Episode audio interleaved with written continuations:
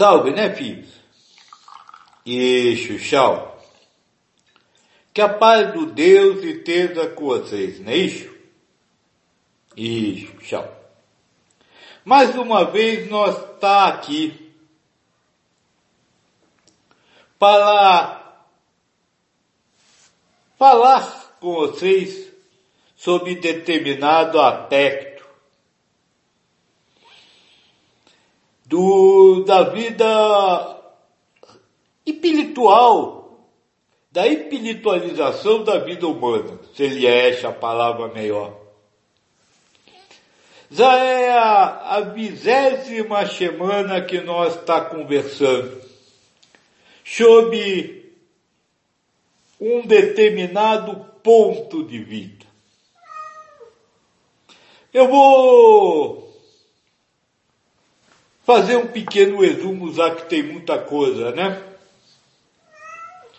Toda essa conversa começou ainda o ano que passou, quando nós enviou uma mensagem para vocês. Nessa mensagem, nós falava que não existe ser humano, eu sou o espírito, e que não existe uma vida humana, mas tinha uma encarnação, um, e, e, e como toda encarnação, uma povoação para o espírito. Então nós começamos explicando que tudo que acontece na vida humana é prova para o espírito. É uma oportunidade que o espírito tem de suplantar o seu egoísmo e amar a Deus acima de todas as coisas e o próximo como a si mesmo. Amar a tudo e a todos. E aí, a partir disso que nós conversou, nós então tocou no ponto sobre essa doença que está aí na matando muita gente, matando etiapa, muita gente no mundo humano. Fala o nome da doença, Fia. Covid-19. Ao falar dessa doença, nós falou daqueles que não estavam, que não, que não têm a menor compassão com relação a as mortes, né, com relação ao sofrimento que passaram muitos espíritos. Mostrou que essa doença é uma oportunidade de amar. Amar a Deus e amar a todos. Que por isso, não, a, a forma de lidar com isso deveria ser muito mais voltada à compaixão do que à crítica, seja a quem for. E aí nós descobrimos uma coisa interessante, que é quase impossível vocês viverem dessa forma. Por quê? Porque vocês não sabem amar. Eu lembro que numa das conversas eu disse, da primeira conversa eu disse, é pedir, amar é respeitar o direito do outro, ser, estar e fazer o que quiser. E eu lembro que eu disse, para vocês entenderam isso, até querem fazer, mas vocês vivem dando ao outro direito de ser, estar e fazer o que quiser, mesmo estando errado. E isso não é amor. Porque quando você chama de errado, ainda tem crítica, ainda tem ataque. Não tem amor, não tem este respeito pelo outro. E nós começou todo esse trabalho dizendo, você tem que dar ao outro direito de ser, estar e fazer o que ele quiser, e considerar certo o que ele faz, pouco importando o que você acha. Por quê? Porque se ele faz, ele acha que é certo. E como ele tem o direito de achar que é certo o que ele quiser, ele está sempre certo. Lembro que foi este o caminho que nós começou. E a partir daí nós começou a conversar, a ter diversas conversas sobre elementos para atingir essa consciência. A consciência de que o outro tem o direito de ser, estar e fazer o que ele quiser. E estar certo no que faz, independente do que eu acho que é que ele está fazendo, independente do jeito que eu encalhe o que ele está fazendo. Foram 19 semanas, ou melhor, 18 semanas,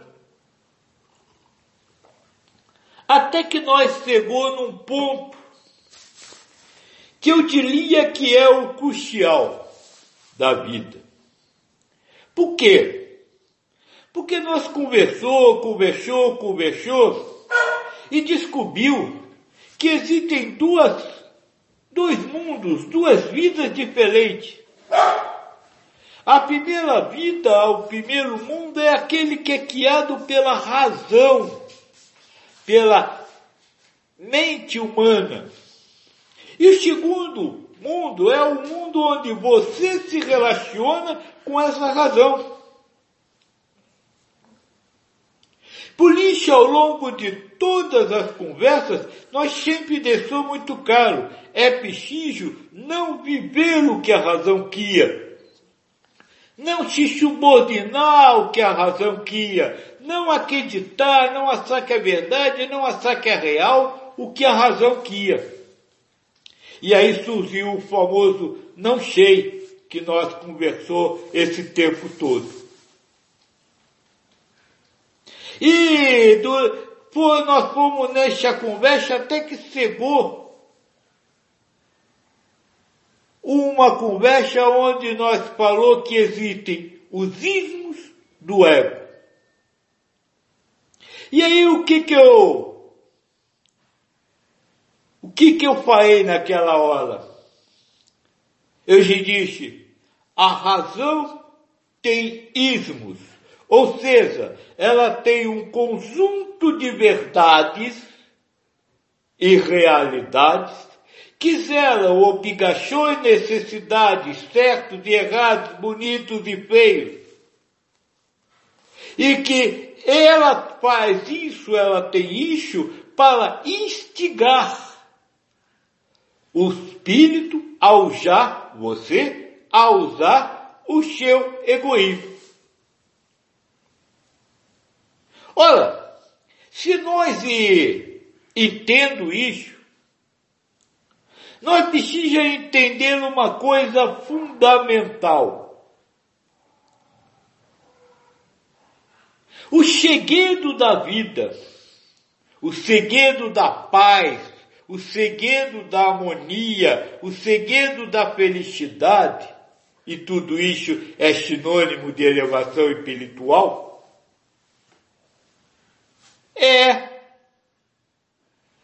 a é resultado da sua vivência ou da sua convivência com esses ismos. Tudo depende da forma como você convive com o ismo, ou seja, da forma como você convive com as questões mentais, com as, com as normas, com as verdades, com as obrigações, com, com, a, com tudo que a razão queria. Parece que eu estou chovendo no molhado, ou seja, tudo isso já foi dito. Mas não. É preciso fazer essa recapitulação, por Porque a busca do aprender a amar acabou. Acabou. Quando você chega a essa conclusão que você tem que aprender a conviver com, com a razão, se você cega a, você vê claramente que o amar é viver sem acreditar no errado que os outros, que a mente diz que os outros estão. Na hora que você se liberta desse errado, você está amando. Veja, não é porque se libertou do errado que está amando.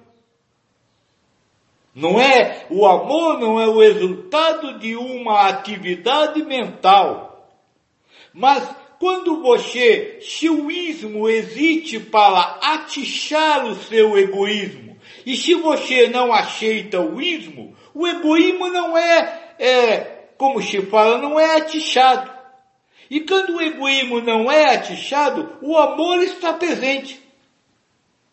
Porque o egoísmo é quem cobre o amor. Então é um processo natural não é por causa disso que acontece aquilo, mas é por, por não aceitar aquilo e assim não usá-lo o egoísmo que o amor surge. Porque o amor está dentro de você. O amor jamais sai de você. O amor não pode deixar de existir. Porque ele é como o ar para o espírito. Assim como vocês acham que precisam do ar, o espírito pichija do amor universal para viver. Então por isso eu digo, já aprendemos a amar. Acabou tudo. Só que tem um detalhe. Esses imos, eles, pela força de Maia, são, como se fala, tem um poder de ação sobre você, um poder de ação de que há a ideia de real, que é muito difícil ser vivenciado, é muito difícil ser suplantado. Sabe? Diz para uma mãe que ela não pode ter domínio, apego sobre o filho, que ela não pode mandar no filho. Diz para ela. É quase impossível, porque apesar da maternidade nada mais é do que um ismo, do que uma, um conjunto de leis e obrigações, guiadas pela razão. Então, nós precisa descobri isso, que existem muitas coisas que são muito difíceis de ser libertadas, desapegadas. Por isso eu então vou propor a vocês que a partir de hoje nós comecemos uma nova série de conversas. Isso, vamos continuar conversando. Ah, agora, em vez de aprender a amar, vamos aprender a viver. Viver dentro do sentido de ter uma existência em paz, harmonia e felicidade. Ou seja, ter uma vida boa, uma vida com caridade,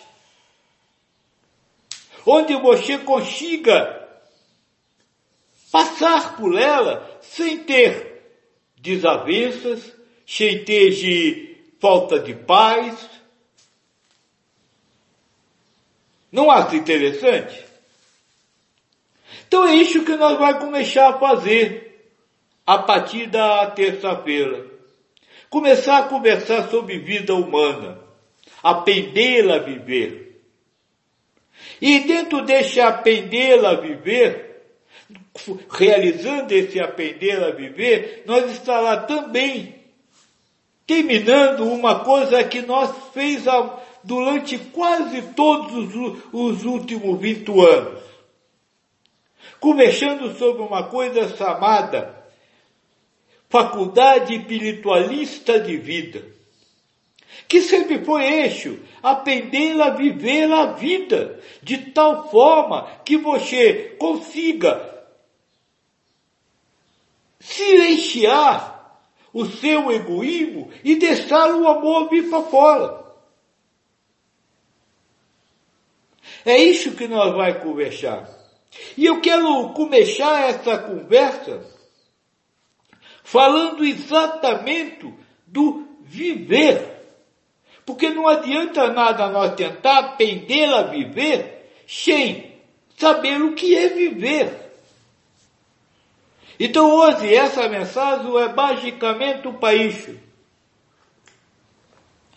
Para nós entender que a partir de agora vamos começar a estudar, para, vamos começar a aprender a viver. E vamos começar aprendendo a viver, conhecendo o que é viver. Então vamos lá. Viver é como ler um livro. Isso, viver é como ler um livro. Sabe, você lê livro, você vê fases, essas fases suzelam, suzelem uma consciência, uma, uma imaginação, uma ideia, que, que, e cada fase vai construindo um mundo ilusório e real do qual você vai participando porque está lendo. Quantos aqui nunca leram um livro, nunca viram um filme, nunca viram nada, que chegaram a tal ponto de empatia, acho que é esse o nome, de empatia com o, o, o mundo que estava sendo criado naquele livro, que se transportou para aquele mundo. Viver nada mais do que, do que isso. Viver é uma. É receber um teto. Fala direito, Pia. Texto. Isso, um teto, telamento, que a respeito de uma imagem, e esse teto vem com a força, com a ilusão de ser real, de ser verdade. E você, espírito, lê esse texto, recebe este texto, aí não importa a palavra, e não, vocês não vão entender o mecanismo mesmo. Recebe este texto e passa a viver o que aquele texto fala. Só que dentro desse texto existem elementos que estão ali para sensibilizar determinadas tendências do espírito. A vontade de ganhar, o medo de perder, a vontade de, de ter o prazer, o medo de ter o desprazer, a vontade de ser reconhecido, o medo de, de ser criticado. Então cada fase contém elementos, não é a fase, não é a, a, a, a, o que é a realidade, o que é criada ilusoriamente por aquela fase, que é o imo. São determinados pontos nessa fase que criam determinadas desculpa, afetam determinados aspectos do, do seu egoísmo, do egoísmo do espírito. Isso é viver. A, a mente diz, você está passando mal. Criou uma ilusão de que você está passando mal. O egoísmo que não aceita passar mal vai querer lutar contra a ideia, vai sofrer, vai dizer que coitadinho, que está errado, que não pode. E tudo isso vai sendo vivido como realidade Enquanto você, na verdade, espírito, está no mundo espiritual, ipilitando, ou seja, para vocês fazendo nada. E pilitar para vocês é nada. Sabe, eu não sei se você lembra do filme. Como é o nome, filho? O, o filme que, que as pessoas estão dormindo e as coisas estão acontecendo, eles estão acreditando. É, Matrix. Fala direito. Matrix. Isso. É isso. Eles estão lá dormindo e tudo está acontecendo. E eles acham que estão lá.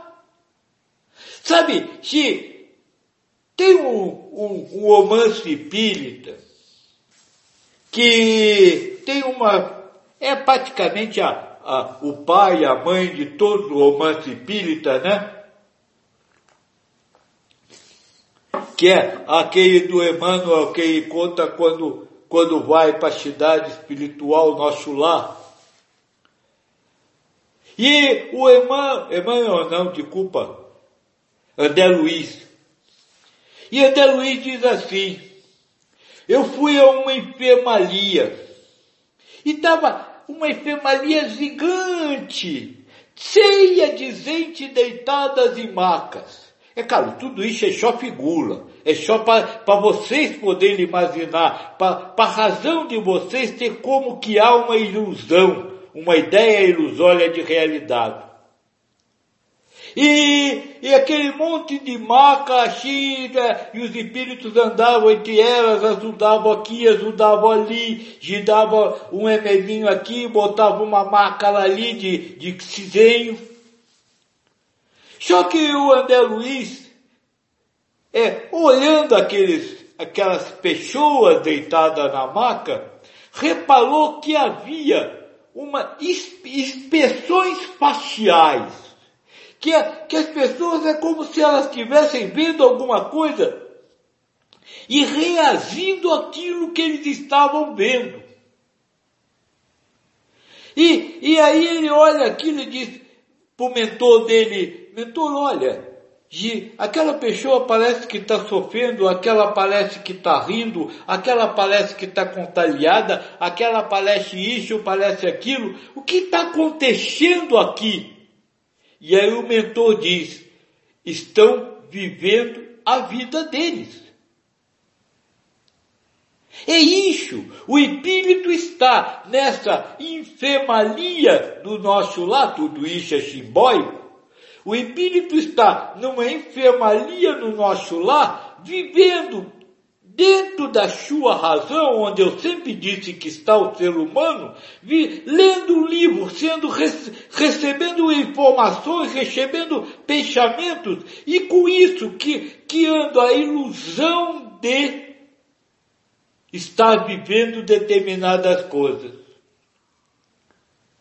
E é essa ideia, é essa consciência que Pai pode nos auxiliar muito na questão de aprender a viver.